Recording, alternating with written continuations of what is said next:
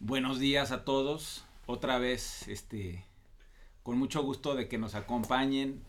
asuntos varios nuevamente. Este, estuvimos tan contentos con la visita de, Sergio Luna la última vez que nos envalentonamos y ahora invitamos a Juan Carlos Machorro, este, ilustre eh, abogado, a que nos acompañara a esta conversación.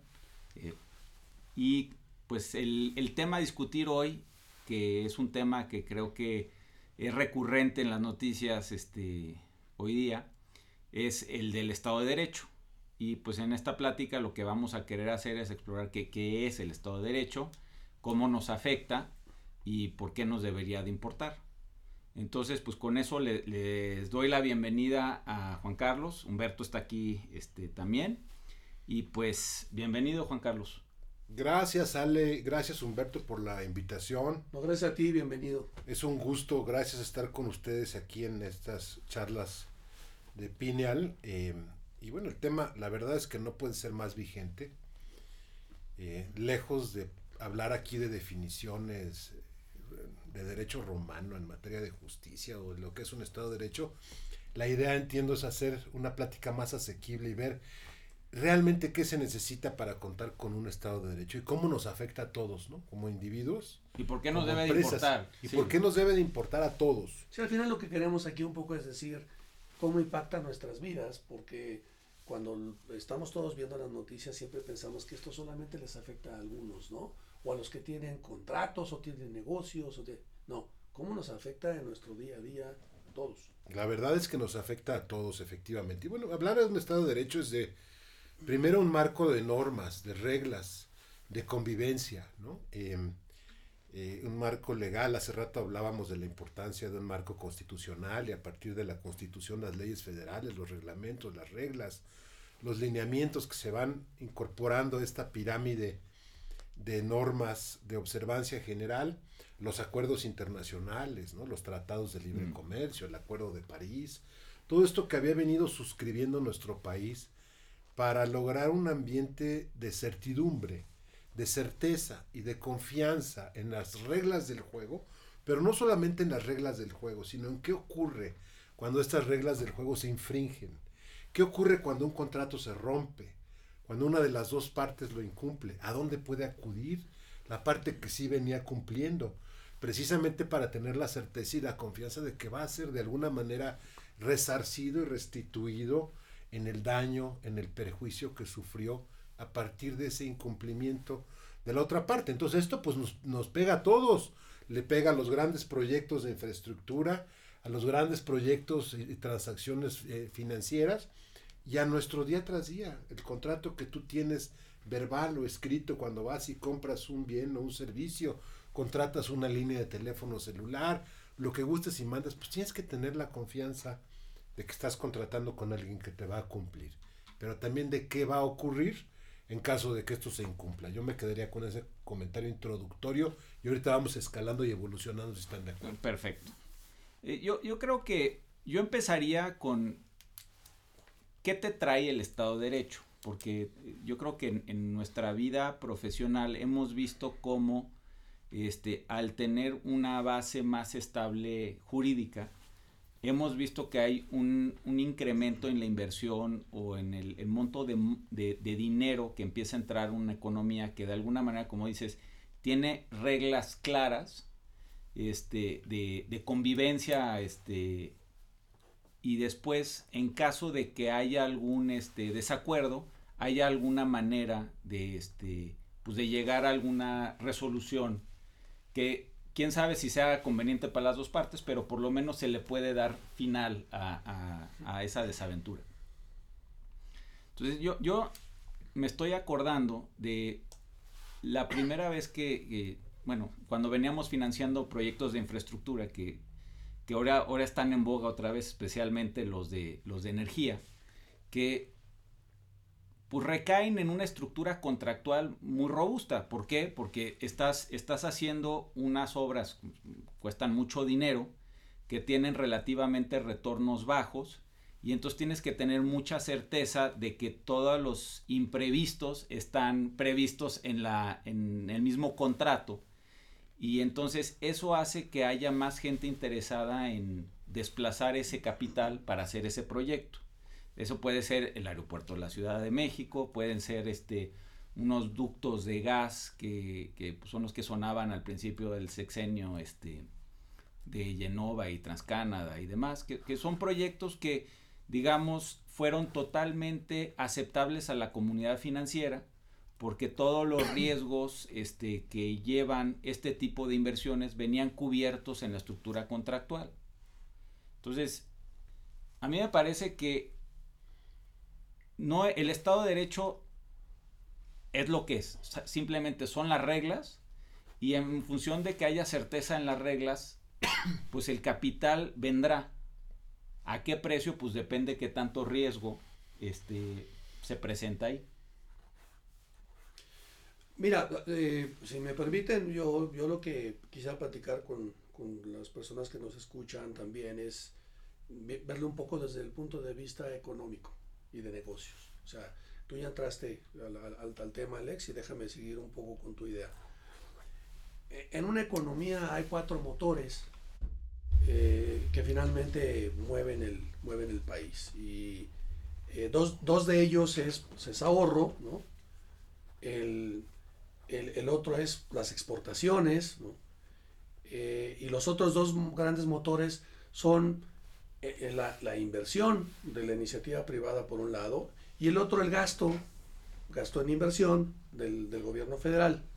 Cuando tú ves estos dos, el, la inversión mayor y que te mueve mucho más la economía del país es la inversión privada.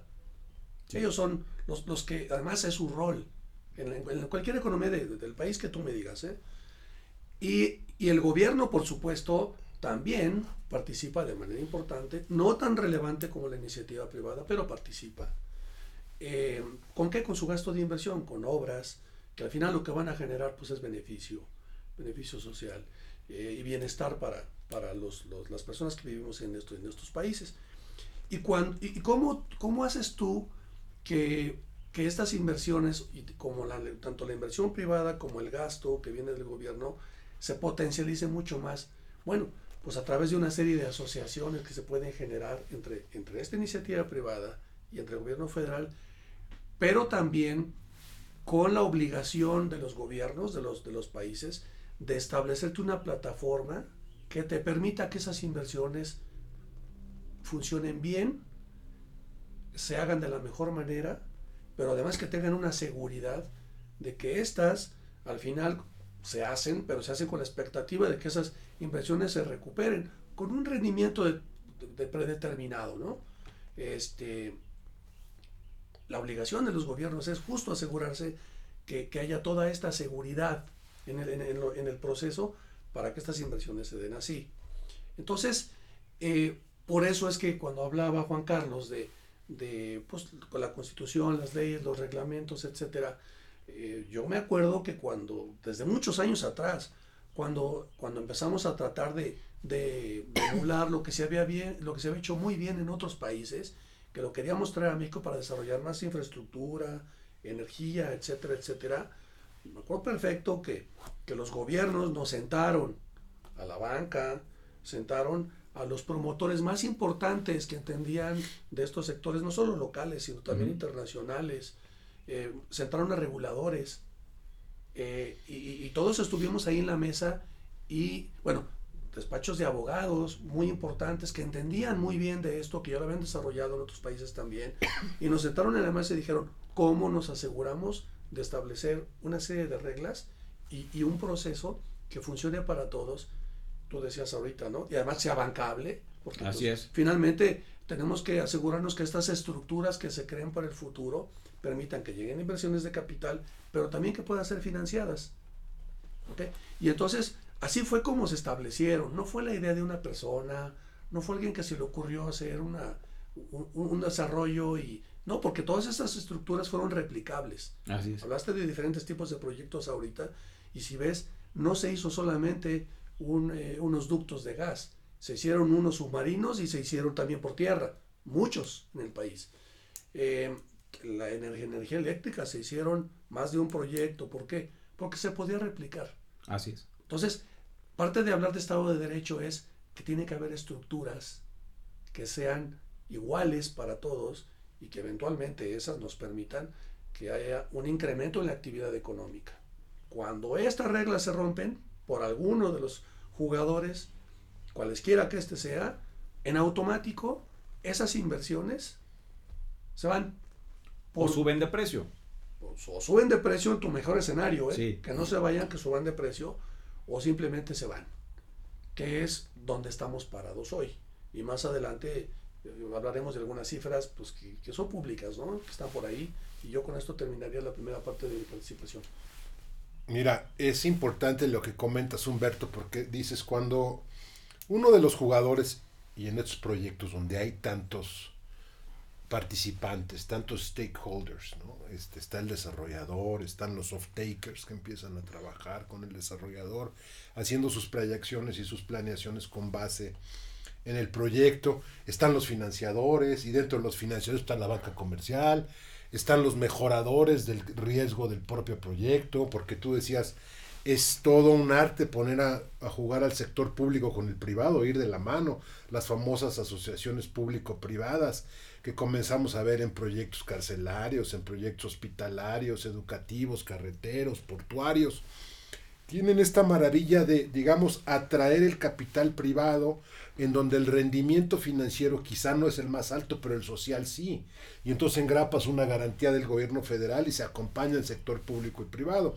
Hablabas tú del sector de las, de las energías. Bueno, cuando hay un acuerdo básico, fundamental, que fue lo que empezó a ocurrir en la, con, la, con la reforma energética de segunda generación, que el presidente Peña Nieto logra, digamos, en el segundo y sobre todo en el tercer eh, trimestre del, del año 2013 y a nivel constitucional, como debe de ser, se ponen los pilares de cuáles van a ser las reglas del juego. Oye, el pilar fundamental de esto es un mercado abierto, de libre concurrencia y libre competencia. Y para eso pues necesitamos medidas eh, que le den a cada uno su lugar y reconocer el papel preponderante que han tenido Pemex por un lado en el sector hidrocarburos y CFE por el otro, el otro en el sector eléctrico. Y entonces necesitamos medidas asimétricas. ¿Para qué? Pues para, digamos, que haya un, un, este, un plano parejo, un piso parejo para los competidores y las cosas empiezan a funcionar.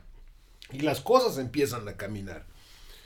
Entra el financiador. Ahora, una cosa muy importante, tú decías, se escriben las reglas del juego. No nada más eso se escriben las reglas del juego con base en estándares internacionales. no son en un vacío. no estás inventando el hilo negro, ni el agua tibia, ni el agua mexicana, ni la electricidad mexicana, ni la de los hidrocarburos mexicanos. ¿Por qué? Porque en un sector que ha estado cerrado económicamente tanto tiempo, pues todavía no cuentas con la experiencia mexicana, ¿no? Lo que en su momento eran los ingenieros petroleros mexicanos que contrataban en otras partes en, el mundo hace 40 o 50 años, todo eso se fue perdiendo. Entonces necesitas que vengan los grandes jugadores en materia de hidrocarburos, de electricidad, los Iberdrolas, este, los BPs, los Shell, los que conocemos, pues a que nos enseñen un poco otra vez a cómo hacerle, ¿no? En aquellas áreas en donde no hacía sentido que Petróleos Mexicanos invirtiera su dinero, porque no eran rentables, porque los márgenes eran muy pequeños, porque conocemos la situación de nuestra petrolera, que año tras año, pues obviamente las finanzas eh, servían para otros propósitos. Entonces, abres el juego, lo abres con base en estándares y reglas de calidad, porque de otra manera, si tú quieres inventar el juego mexicano, los grandes eh, eh, competidores, los grandes jugadores, no van a venir, no quieren venir a ver de qué se trata esto y con qué sorpresas nos pueden salir. Entonces, ya está el marco normativo. Una cosa muy importante en materia de Estado de Derecho, los contrapesos.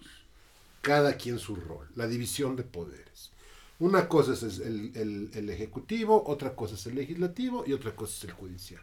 Y tiene que haber este sistema de pesos y contrapesos. Fundamental contar con órganos reguladores autónomos entonces se refuerza el papel de la CRE, se genera la CNH, la Comisión Nacional de Hidrocarburos, se hace una ronda cero en donde Pemex puede decir, oye, yo me quedo con estos activos, primero porque sé cómo manejarlos, tengo los recursos para manejarlos y donde no pueda me voy a asociar de X o Y manera. Y entonces la propia comisión le dice, te puedes quedar o no te puedes quedar con eso. En aguas profundas, donde no hace mucho sentido que Pemex, sin los recursos necesarios, se meta, ni tecnológicos ni económicos, pues tienes que ir de la mano de alguien más. Se replican las experiencias de Colombia, de otros mercados, en el sector eléctrico lo mismo. El mercado norteamericano comenzó desregulando esto a principios de los noventas estado por estado. El estado de Texas y el estado de California fueron icónicos en este tema. Vienen las firmas que ya conocen el camino y nos dicen un poco cómo. Pero si de repente, y esto es algo que alguna vez le escuché a, a un amigo querido en temas de infraestructura, de repente queremos volver a incluir todo esto en la agenda política. Pues ahí le damos en la torre, le damos en las muelas porque entonces pues vamos un poquito con el pensamiento y la corriente, en nuestro caso sexenal, ¿no? Sí. Y ahí empieza un poquito la querer dar la vuelta en U, y entonces las cosas como los, como los trenes de la famosa línea 12 del metro, ¿no? Cuando quieren dar vuelta, como son muy largos y la curvatura no se habla con, los, con el material rodante, pues se descarrilan. Tú quieres dar una vuelta en hoy, pero no tienes el marco constitucional que te lo permita no tienes los acuerdos en materia comercial que te lo permitan. Esta parte de que pues nos reservamos ahí en un parrafito en el nuevo Telecán, este, el nuevo Temec, el, derecho a reformar nuestra constitución, pues yo creo que con todo respeto, cuando los negociadores de Estados Unidos y Canadá lo leyeron, dijeron, les dio un poco de, yo creo que de risa, de bueno, pues sí, todos tenemos el derecho a reformar nuestra constitución, pero hay derechos intrínsecos a lo largo de todo el instrumento que es el TEMEC, que entre otras cosas, por ejemplo, no te permiten volver a cerrar un sector económico que ya habías abierto. Y hay cláusulas de nación más favorecida que te dicen, si tú abres este en otro, como ya lo hiciste en TPP, no me lo puedes volver a cerrar. Entonces, la verdad estamos un poco en una camisa de fuerza. No que no se pueda hacer, y mucho va a depender de las elecciones que vienen ahora, ¿no? De cómo queda conformada la Cámara de Diputados pero requiere de una reforma constitucional, una vuelta en un poquito más sensata desde el punto de vista legal, y una, reforma, una reforma constitucional que además se va a volver a topar con dos paredes. Una, el tema de la competencia, pero la otra de los derechos humanos.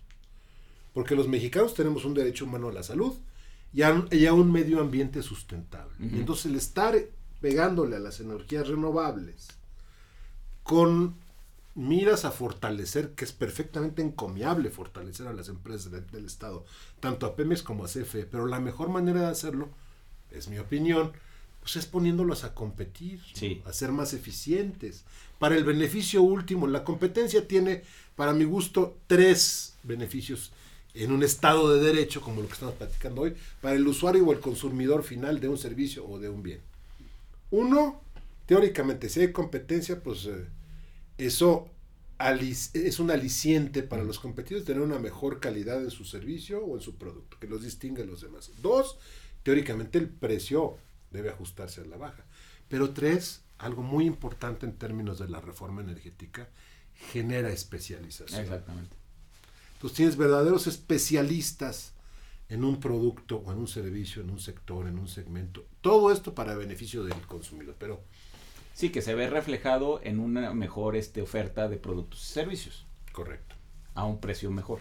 A un precio mejor. Y lo que estamos viendo, afortunadamente, con toda esta disrupción en muchas cosas en México, es un bastión que ese sí ha permanecido incólume. Yo creo que sería interesante que un día ustedes en, esta, en estas discusiones trajeran a alguien de la Comisión Federal de Competencia Económica.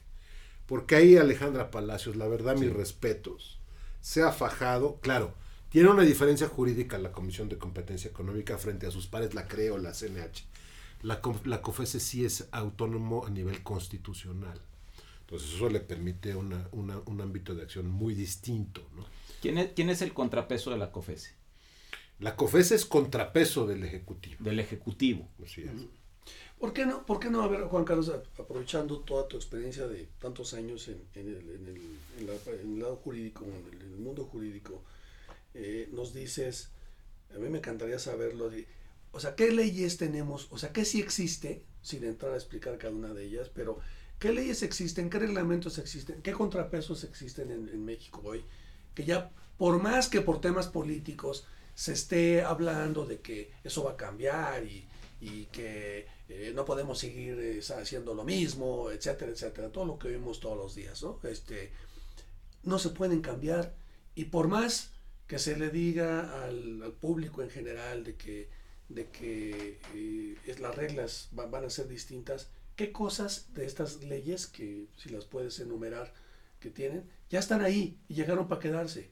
Y aún y cuando nuestro gobierno diga que va a, este, a irse a, no sé, con árbitros internacionales o con otras entidades internacionales a pelear esto legalmente, no tiene forma de ganarlo. Digo, solo para que los que nos escuchan sepan que las cosas que se escribieron en este país hacen que finalmente México siga siendo un Estado de Derecho. Totalmente, y es extraordinaria la reflexión, Humberto, porque, y, y me, voy a, me voy a tomar del ejemplo de la ley de la industria eléctrica. Ahora ya viene también la de hidrocarburos, porque también hay una iniciativa, o un par de iniciativas que ustedes conocen ahí. En materia eléctrica, la constitución ahí está. La constitución habla de un mercado abierto, competido, de libre concurrencia, de cuidado al derecho de los mexicanos a la salud y a un medio ambiente sustentable. Eso no se puede mover. Entonces, cuando tú quieres, volvemos aquí al tema del tren que le quiere dar la vuelta en U y se descarrila, mm. ¿no? Cuando tú quieres dar la vuelta en U y decir, vamos a cambiar reglas de despacho, las energías limpias van al final. Van primero las plantas de CFE. Vamos a cambiar las reglas de los certificados de energía limpia. Vamos a cancelar las subastas de largo plazo, en donde en su momento, en la tercera subasta, si no mal recuerdo, se alcanzaron precios récord a la baja para CFE, ¿no? Este, que ya obviamente ya nos quedamos atrás, y alguien más ya lo rompió en otro lado del mundo. Porque además las tecnologías renovables, lo que antes había que incentivar para que invirtiera, se han vuelto muy asequibles. No, no, y aparte van mejorando, pero por año, o sea, y mucho. Entonces, ese, ese es el futuro del mundo. Si nosotros en México queremos dibujar nuestro futuro distinto a la tendencia mundial, lo puedes hacer, nomás que va a tener un costo. El costo puede ser económico, de conectividad, lo vimos con el tema del aeropuerto, no sé si se han parado últimamente en la T1 o en la T2, es una cosa pavorosa, porque entonces cosas, pues la TUA que sirve para mantener a los aeropuertos está comprometida para pagar los bonos de un aeropuerto que ya no vamos a hacer. Así es. Es otra belleza que otro día platicamos el tema del aeropuerto que además ustedes dos conocen extraordinariamente bien. Bueno, entonces, ahí está la constitución. Eso no se puede cambiar, Humberto. Dos, los acuerdos comerciales de los que México es parte tampoco se pueden cambiar. Tú no puedes cerrar el sector de energía otra vez o darle medidas discordantes, este, beneficios a CFE o a Pemex sin violentar esos acuerdos. ¿Y qué es lo que ocurre? Pues lo primero es que te van a poner sanciones arancelarias, para empezar. Hasta que rompas el acuerdo o, termines en, arbitrajes de inversión al por mayor, que por cierto que yo sepa, no han empezado todavía. Porque lo que sí está ocurriendo, y es una desfortuna, los proyectos están operando, digamos, en modo supervivencia. Ya no voy a traer más capital, Tú hablabas hace rato, nos vas a platicar de los índices de CAPEX, los índices de inversión extranjera directa, todo va a la baja porque pues, estoy en modo supervivencia. Y lo vimos nosotros, como abogados, a mí me duele porque no soy litigante. Yo soy más abogado de proyectos nuevos. A mí me encantan los proyectos nuevos, este, generar empleos, generar inversión. A eso me dedico yo, pero tengo colegas en el despacho litigantes que vía arbitraje, vía litigio civil, mercantil, administrativo, juicio de amparo, pues defienden a los derechos de nuestros clientes, ¿no? Entonces, de aquí a los próximos tres años y medio, ¿qué esperamos ver en el panorama? Pues defensa de derechos adquiridos en tribunales y en paneles arbitrales. A ver, esa, esa parte es interesante, porque ¿por qué no nos, nos llevas un poquito a la mano de, de, de cuáles, cómo se escalan estas cosas? Porque últimamente hemos oído lo que pasó en la Suprema Corte, este, que era como ese bastión último de, de, de dónde hacer valer tus, tus derechos, pero ¿cómo cuadra eso con, con un arbitraje internacional o contra una un reclamo, si quieres, a través de, de alguno de estos contratos de, de, libre, de libre comercio? Mira, el particular lo primero que tiene es la vía de eh, defensa. Y seguimos con el, con el tema eléctrico. Mm. El presidente manda una iniciativa preferente de modificaciones a la ley de la industria eléctrica. El que sea una iniciativa preferente significa que la Cámara de origen, en este caso la Cámara de Diputados, tiene que revisarla sí o sí en un plazo de 30 días. Ok. Puede aceptarla como viene, sin quitarle una coma, cosa que pasó. Puede revisarla y regresarla y decir, señor, esto no es constitucional, pero hay que revisarla en un plazo de 30 días. Cuando viene esta reforma, pues ya sabíamos cómo venía, porque recordemos que en mayo del año pasado, en pleno pico de la pandemia, la Secretaría de Energía saca la llamada política de confiabilidad y continuidad del sistema eléctrico, con todas estas em, cuestiones de orden de despacho, etcétera. Muchas de las cuales se replican en la iniciativa presidencial de reformas a la LIE. Entonces, ¿qué es lo primero que ocurre? Pues se anuncia, viene la iniciativa, se conoce, la gente, el sector la conoce y dice, oye, me preocupa, están replicando X, Y, Z del contenido de la de las políticas de, las políticas de confiabilidad de CENER. La Cámara de Diputados la pasa sin revisión alguna a la Cámara de Senadores.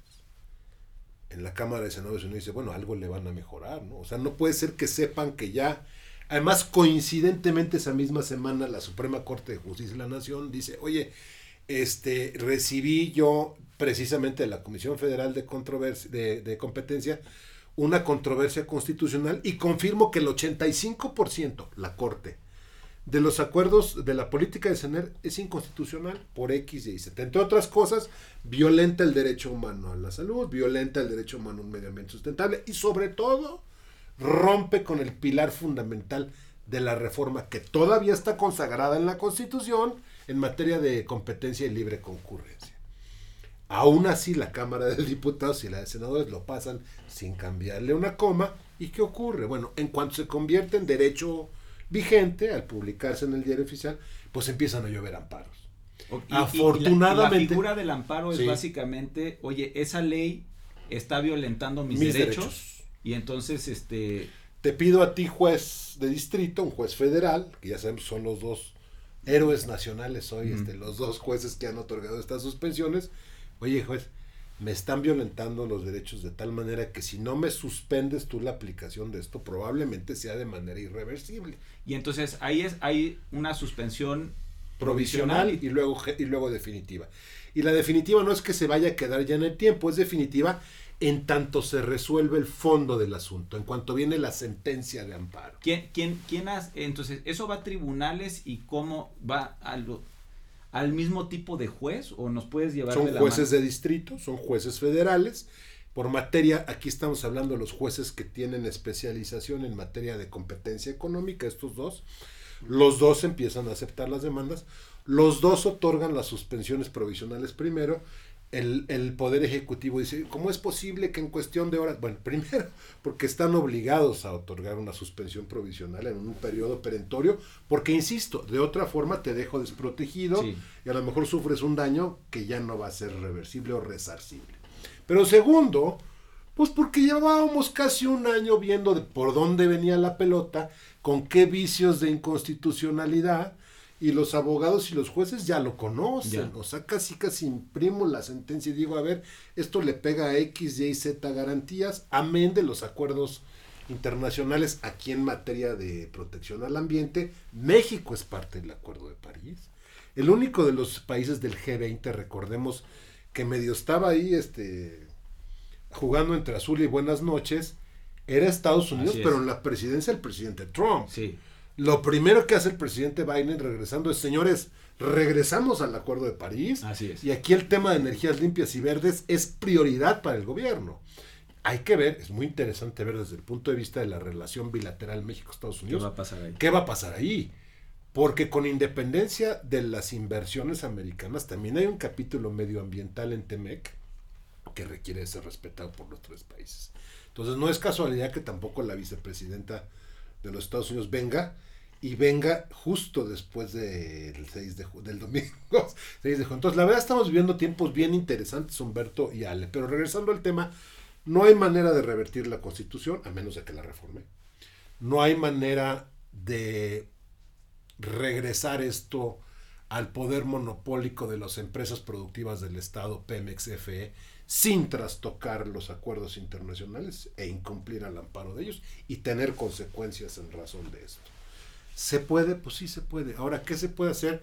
Pues una cosa que hemos venido sufriendo y que la verdad la pandemia no ha, no ha ayudado, porque pues evidentemente todos sufrimos este tema del decreto de marzo, en donde pues salvo por actividades esenciales todos estábamos detenidos pero lo que ha ocurrido, la verdad, es que los órganos reguladores en materia de energía, pues han sido, amén del tema de la pandemia, reacios a atender las solicitudes de particulares, de modificación, ampliación, extensión de, permisos, de licencias, de autorizaciones, de, de, situaciones de conexión, interconexión.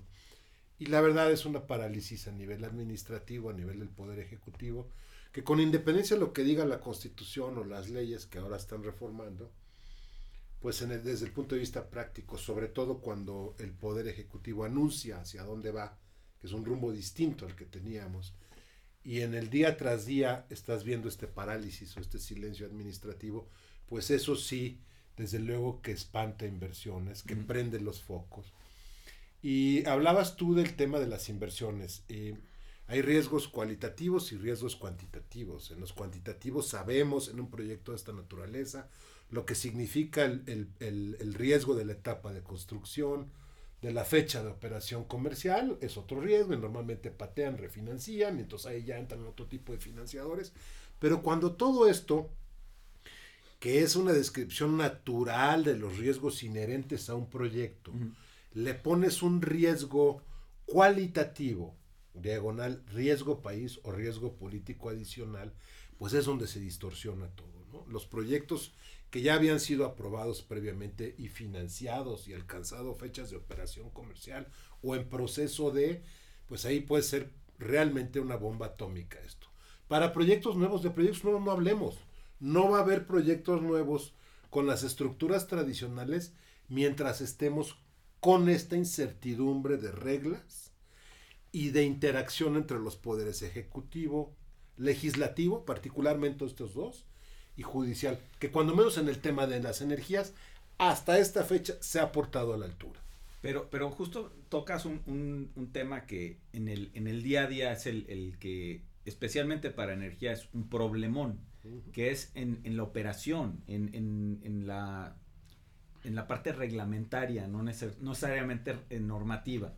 Y entonces hemos visto que ha habido un, una reducción o vamos a, tomarlo en el mejor de los casos, de los tiempos de respuesta de las partes que necesitan este, aprobar ciertas este, partes técnicas de los proyectos, como, como tiene que hacer la CRE, este, y que hace pues prácticamente inviable cualquier proyecto nuevo. Entonces, si bien no hay un cambio per se de, las, de la normativa grande, si quieres. En, en, la, en la operación se vuelve inviable cualquier cosa. Y mira, yo creo que la, la CRE está sufriendo lo que conocimos como la CRE que se diseñó originalmente como un órgano regulador autónomo, eh, eh, cuyo mérito indiscutible es, es, evitar situaciones de conflicto de interés entre la ideología del, del gobierno en turno, es eh, tecnificar y especializar las decisiones en un sector en particular, en este caso el energético, estamos viendo un ataque por muchos frentes. Uno, la primera decisión del presidente de recortar el personal de la CRE, pues es absolutamente destructor de valor de lo que había ahí. Segundo, el tema de las percepciones económicas de los funcionarios públicos, pues es un incentivo para salir de ahí corriendo. Tercero, el tema de responsabilidades de funcionarios públicos, en donde ahora te va a durar 10 años. La prohibición para trabajar en el sector privado cuando fuiste su regulador, pues olvídate. O sea, son incentivos para encuerar al, a, la, organización y que el, talento pues, salga por las ventanas y por las puertas de adelante y por las de atrás. Pero hacia eso además le agregas el ingrediente de, los, de los consejeros que son designados por el presidente y de una línea política directa, pues ahí tienes a la CRE de hoy. Sí, pero entonces tú, podrás no haber tenido este, la mayoría de la Cámara de Diputados para hacer los cambios constitucionales, este, pero como ejecutivo te faculta este, la normatividad de poder hacer eso que tú dices y entonces de manera práctica este, paralizas un sector completo de la economía. Totalmente. Y no solamente lo estás paralizando, lo estás, y lo comentábamos fuera de, del podcast, para mi gusto esto en términos, en la literatura del, del financiamiento de proyectos es una expropiación indirecta o expropiación de facto. Porque si te cambio las reglas del juego de manera tal que tú no puedas seguir operando con base en principios de libre competencia, libre concurrencia, medidas asimétricas, todo lo que te prometí, te ofrecí cuando firmamos los contratos, te lo estoy quitando, te lo estoy cambiando, hasta donde pueda, ¿eh?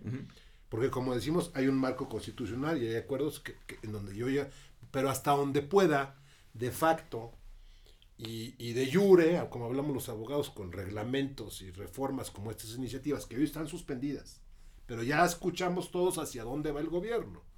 Pues eso es una expropiación indirecta, perdón, del sector, ¿no?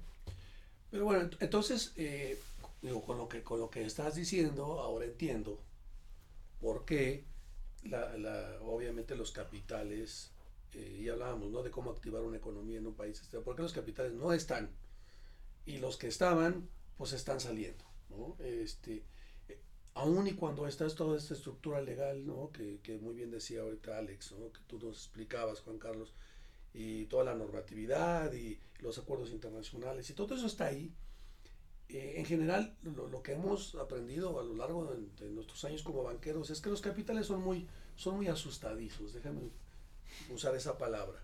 Y, y, es, ok, yo entiendo como inversionista de capital que, que, toda esta estructura legal está ahí y que no se puede cambiar de un día para otro, pero la intención es muy importante. En el momento en el que los capitales, grandes capitales, perciben que hay una intención de cambiar las cosas y que de facto voy a actuar hasta donde se me, donde se me permita y eso va a deteriorar las inversiones que yo ya tenía y que van a ser inviables las nuevas inversiones, en automático los, capitales no llegan. Y mira, digo, hay, hay reportes que, hemos visto ahí eh, públicos, o sea, el, el, el Babanjico reportó que durante 2020 la inversión extranjera directa cayó 11%, entre 11 y 12%. Eh, ahora reportó que en el primer trimestre de este año eh, cayó 29%. Hay un reporte por ahí de la Secretaría de Economía, pero bueno, no vale ni siquiera la pena comentarlo porque pues, al siguiente día se desmintió. Mm. Y bueno, Bajico es independiente. De ahí el valor de que tengamos estos contrapesos y esas instituciones independientes. Bueno, ahí hay una caída muy importante de los extranjeros, ¿ok? Por lo que tú decías ahorita, no va a haber inversiones nuevas. No, por supuesto que no, ahí están los datos, son públicos, cualquiera puede ir y buscarlos. Eh, respecto al, a lo que le llamamos gastos de inversión de capital o CAPEX de la iniciativa privada, en, yo recuerdo muy bien haber visto un reporte de, de BBVA en donde ellos decían que esperaban que en 2020 la inversión privada en CAPEX cayera 20.8%, exactamente, ese era el dato que reportaban y por ahí vi un, digo, no, he, no he visto el reporte de, de, esta misma institución, cómo terminó, pero sí vi una nota del economista en el periódico en donde decía que había caído 19%. Entonces, no es, los números estaban... Y, eso es la economía real, o sea, ese e, CAPEX que dices es, es un, un, emprendedor que decide invertir en su negocio. Claro, Alex, es una economía real. Ahorita, la caída en CAPEX en el primer trimestre no está reportada todavía, pero podemos esperar un número muy importante. Y alguien te podría decir, bueno, bueno, es que este es un análisis muy simple porque, bueno, pues la pandemia estuvo ahí y pues por supuesto que la pandemia afecta estas cosas. Yo creo que esa no es una respuesta eh, correcta porque todas las compañías eh, que, que, hemos conocido en nuestra vida, este, lo que hacen es que con un año de anticipación hacen todos sus análisis, hacen sus proyecciones y dicen cuánto van a invertir en CAPEX eh, para el siguiente año. Eso no lo hacen en, el día a día y lo van ajustando hacia arriba o hacia abajo. Y lo único eh, que hicieron en 2019 fue terminar, por ejemplo, los proyectos que ya traían muy avanzados, y que los tenían que terminar porque si de otra manera pues era, era, era un gasto de inversión de capital que se iba a la basura, pero terminaron eso y no, y no volvieron a traer capital nuevo.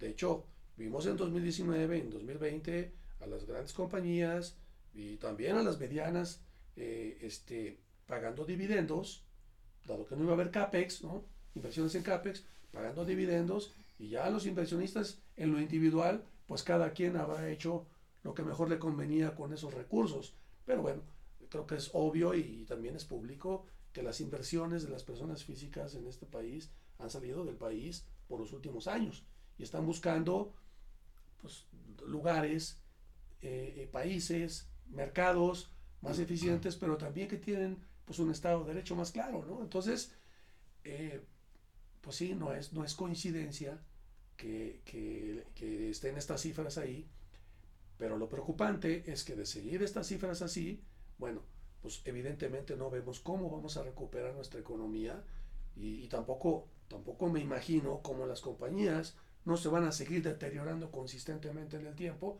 dado que el hecho, el hecho de que no inviertas mucho más, pues no permite que mejores mm, tu, tu creación de flujo, tu creación de valor y que eventualmente puedas hacer frente a tus obligaciones claro. que tienes con tus acreedores, llámales como les quieras Empezando por el acreedor fiscal, ¿no? Así es, bueno. Empezando por el fisco, ¿no? Bueno, mira, si lo, si lo ves desde esa perspectiva, pues no hay ingresos, ¿no? No hay más ingresos, no hay ingresos nuevos, bueno, no hay inversión, no generas más, más utilidades y tampoco pagas más impuestos. O sea, nos pega... Quiere decir perder, perder, perder. Sí, Así es, es. es lo que le llamamos el situation, por lose situation por, por donde lo veas. Entonces, ahí es donde estamos hoy. Y todo, en gran parte, tiene que ver porque no estás creando las condiciones de Estado de Derecho, lo que, de, lo, de lo que comentábamos. Ahora vienen las elecciones. Y, y, bueno, eh, digo, ya no quieres escuchar las noticias porque cada que las escuchas resulta que pues hay por ahí un candidato, desde precandidatos a luego candidatos en diferentes zonas del país, en donde finalmente pues, los desaparecen, eh, en el mejor de los escenarios y luego regresarán a su casa, ¿verdad? Pero eh, sabemos de, de, situaciones fatales, ¿no? En donde básicamente pues no tienes derecho a, proponerte como candidato para, para hacer algo por tu, o por tu eh, comunidad, o por lo que sea. Este, y bueno, y ahora viene la regla de, digo, no la regla, la prueba de fuego, que es los resultados de, de, de este sistema tan, tan bien establecido que tenemos en la parte de las elecciones, una vez que salgan los resultados, sean respetados. Totalmente. Ahí hay otro componente de Estado de Derecho bien interesante porque, pues lo escuchamos todos los días, ¿no? Este sistema electoral que tenemos tiene muchas áreas de oportunidad, como todos, pero ha costado muchos recursos públicos y muchos años de mucha gente. Mucho compromiso. Y mucho compromiso. Y hay que cuidarlo. Hay que depurarlo, pero hay que cuidarlo, como nada. Entonces, flaco favor nos hacemos eh, diario maltratando al instituto electoral o al propio tribunal, digamos, desdibujando la línea que debe haber entre el instituto y el tribunal, otra vez ejecutivo, a través de sus funcionarios, sus secretarios de Estado, empezando por el propio presidente, pues respetando unas reglas que muchos de ellos escribieron siendo oposición, ¿no? Entonces eso también es Estado de Derecho. Oye, hoy me toca cumplir con esas reglas, las voy a cumplir. Hoy nos toca jugar con esta, con esta normatividad en materia electoral y ojalá que sea muy copiosa la elección del, del 6 de junio. Es la elección más numerosa y más importante en la historia de este país. Ojalá todos podamos salir.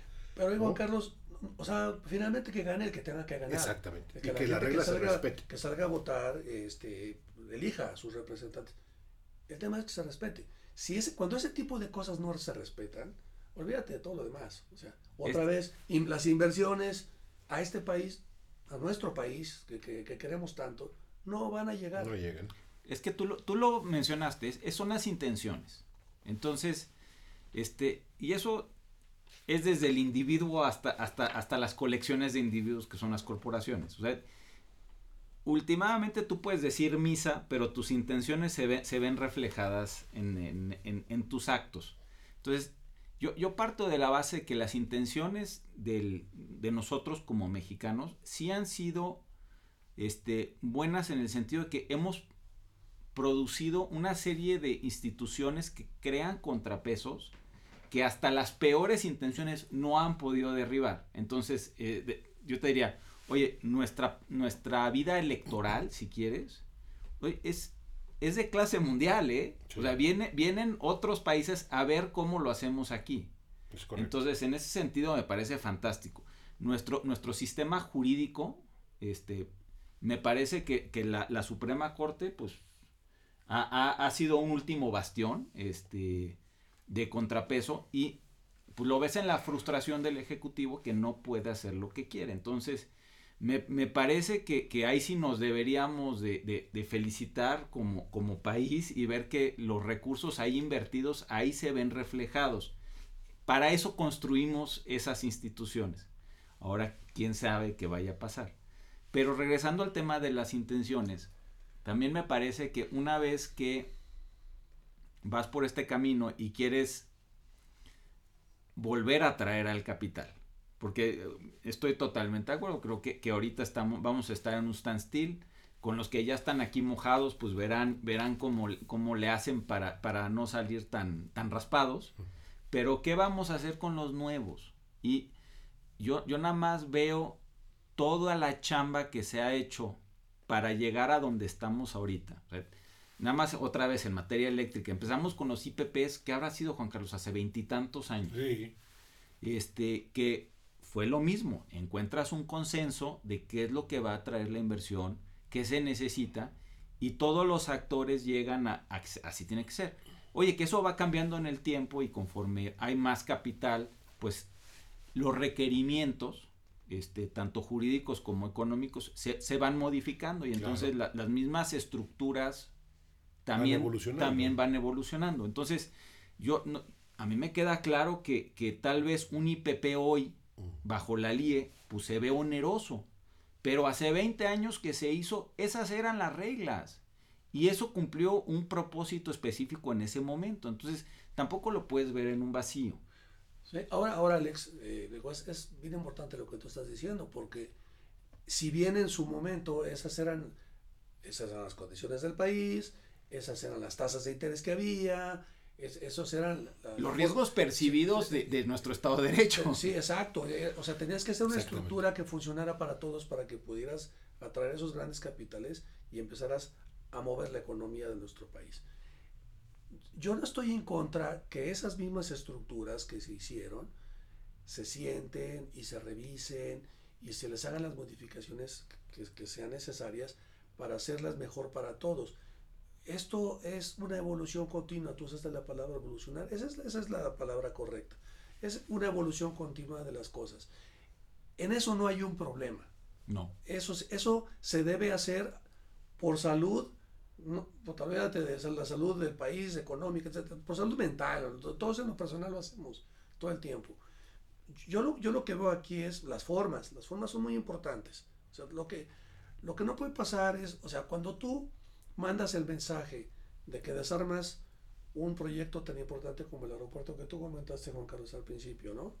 Eh, con todos los impactos que eso tiene Luego manda, eh, eh, mandas traer a los, a, los, a los grandes inversionistas, hablaste de TransCanada, de Genova, de estas compañías, a, renegociar eh, lo, lo, que había ahí.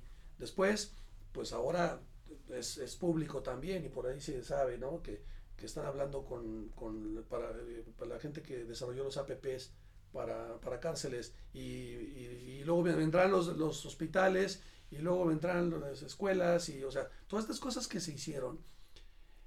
Pero que ahí eh, están operando, o sea, están operando, es, inversión que está ahí. Son inversiones, están ahí, están funcionando. Si hay cosas que mejorar, está bien.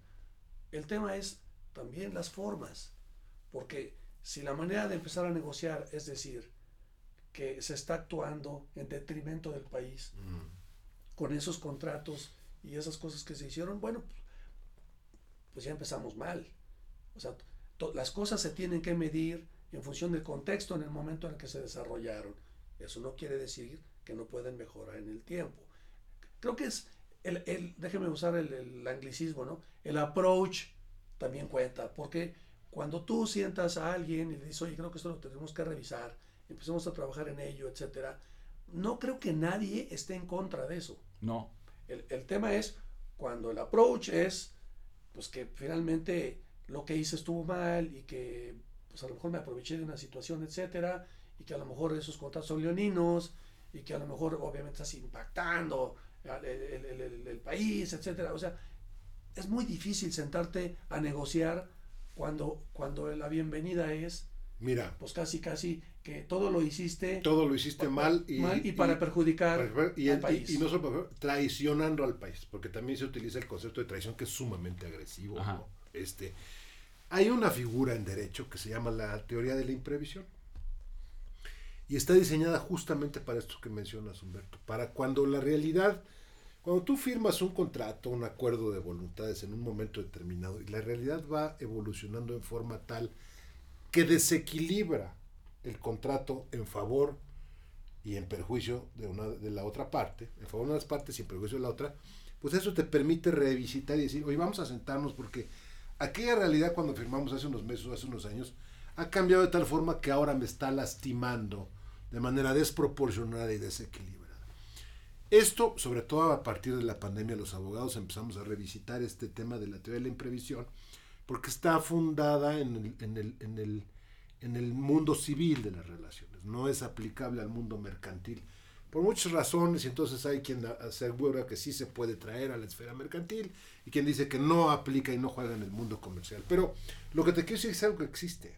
Los chinos, por ejemplo, el derecho chino, nosotros firmamos hoy un contrato y ese contrato mañana, si yo le quiero sacar el papelito a mi contraparte china y decirle, oye, ¿te acuerdas lo que fue? Sí, pero oh, ah, eso fue ayer, hoy ya es otra realidad. Pero no, nosotros... Es una, es una, es un, es una, es una, es una evolución flotante, güey. O sea, nos pusimos de acuerdo en que vamos a ser socios, sí, pero vamos viendo cómo se va planteando la realidad, ¿no? Y eso está bien.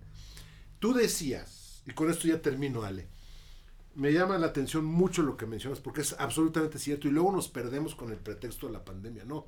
La economía se empezó a detener desde principios de 2019, Es por correcto. muchos factores, y empezaron a caer las inversiones en 2019. Después 2020 nos llegó a arrastrar la ola, ¿no? De la pandemia, y entonces traemos aquí un doble reto en México. Esa es la realidad de las cosas. Y empezamos a ver cómo desafortunadamente, como decíamos hace rato, proyectos nuevos, despidámonos, abogados este, corporativos transaccionales, vamos a ver cómo apoyamos, ¿no? Los litigantes a todo vapor, los laborales a todo vapor, ¿no? Los arbitrajes a todo vapor. Y es lo que nos va a tocar en los siguientes años, a menos de que algo muy raro suceda.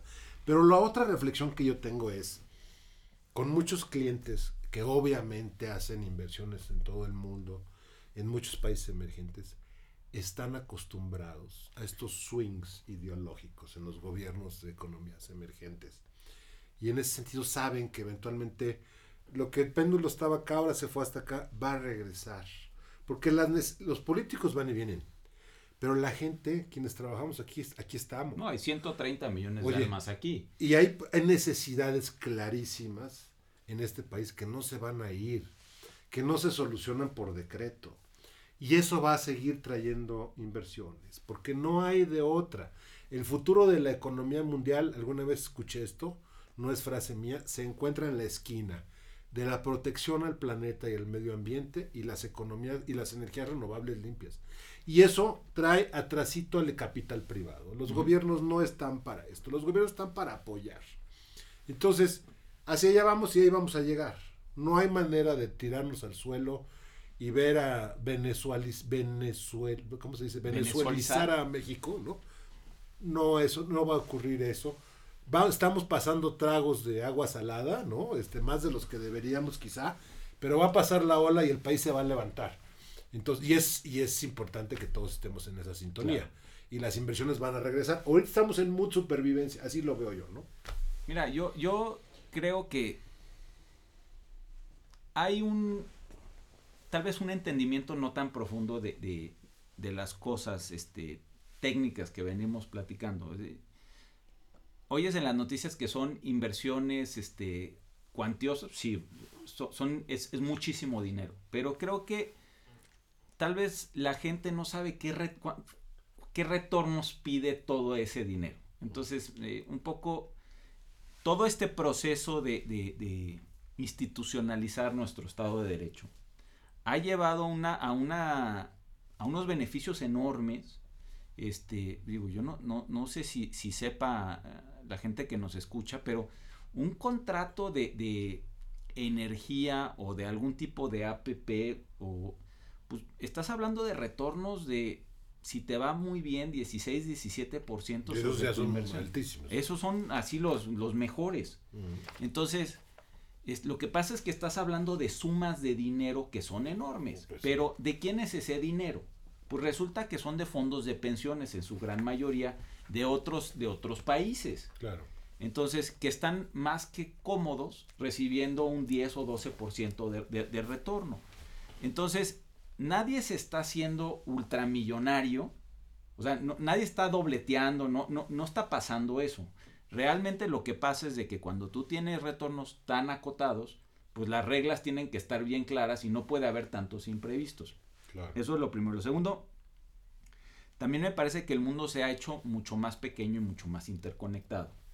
Entonces, hoy irte por la libre no es tan fácil como en los setentas. No. Porque, pues, últimamente no solo estás interconectado con tu, este, con, en, toda tu cadena de comer, comercial, estás interconectado a, nivel población. Entonces, este, me, me, parece también que ahí ya el, el aislamiento, pues, no necesariamente lo veo como una opción.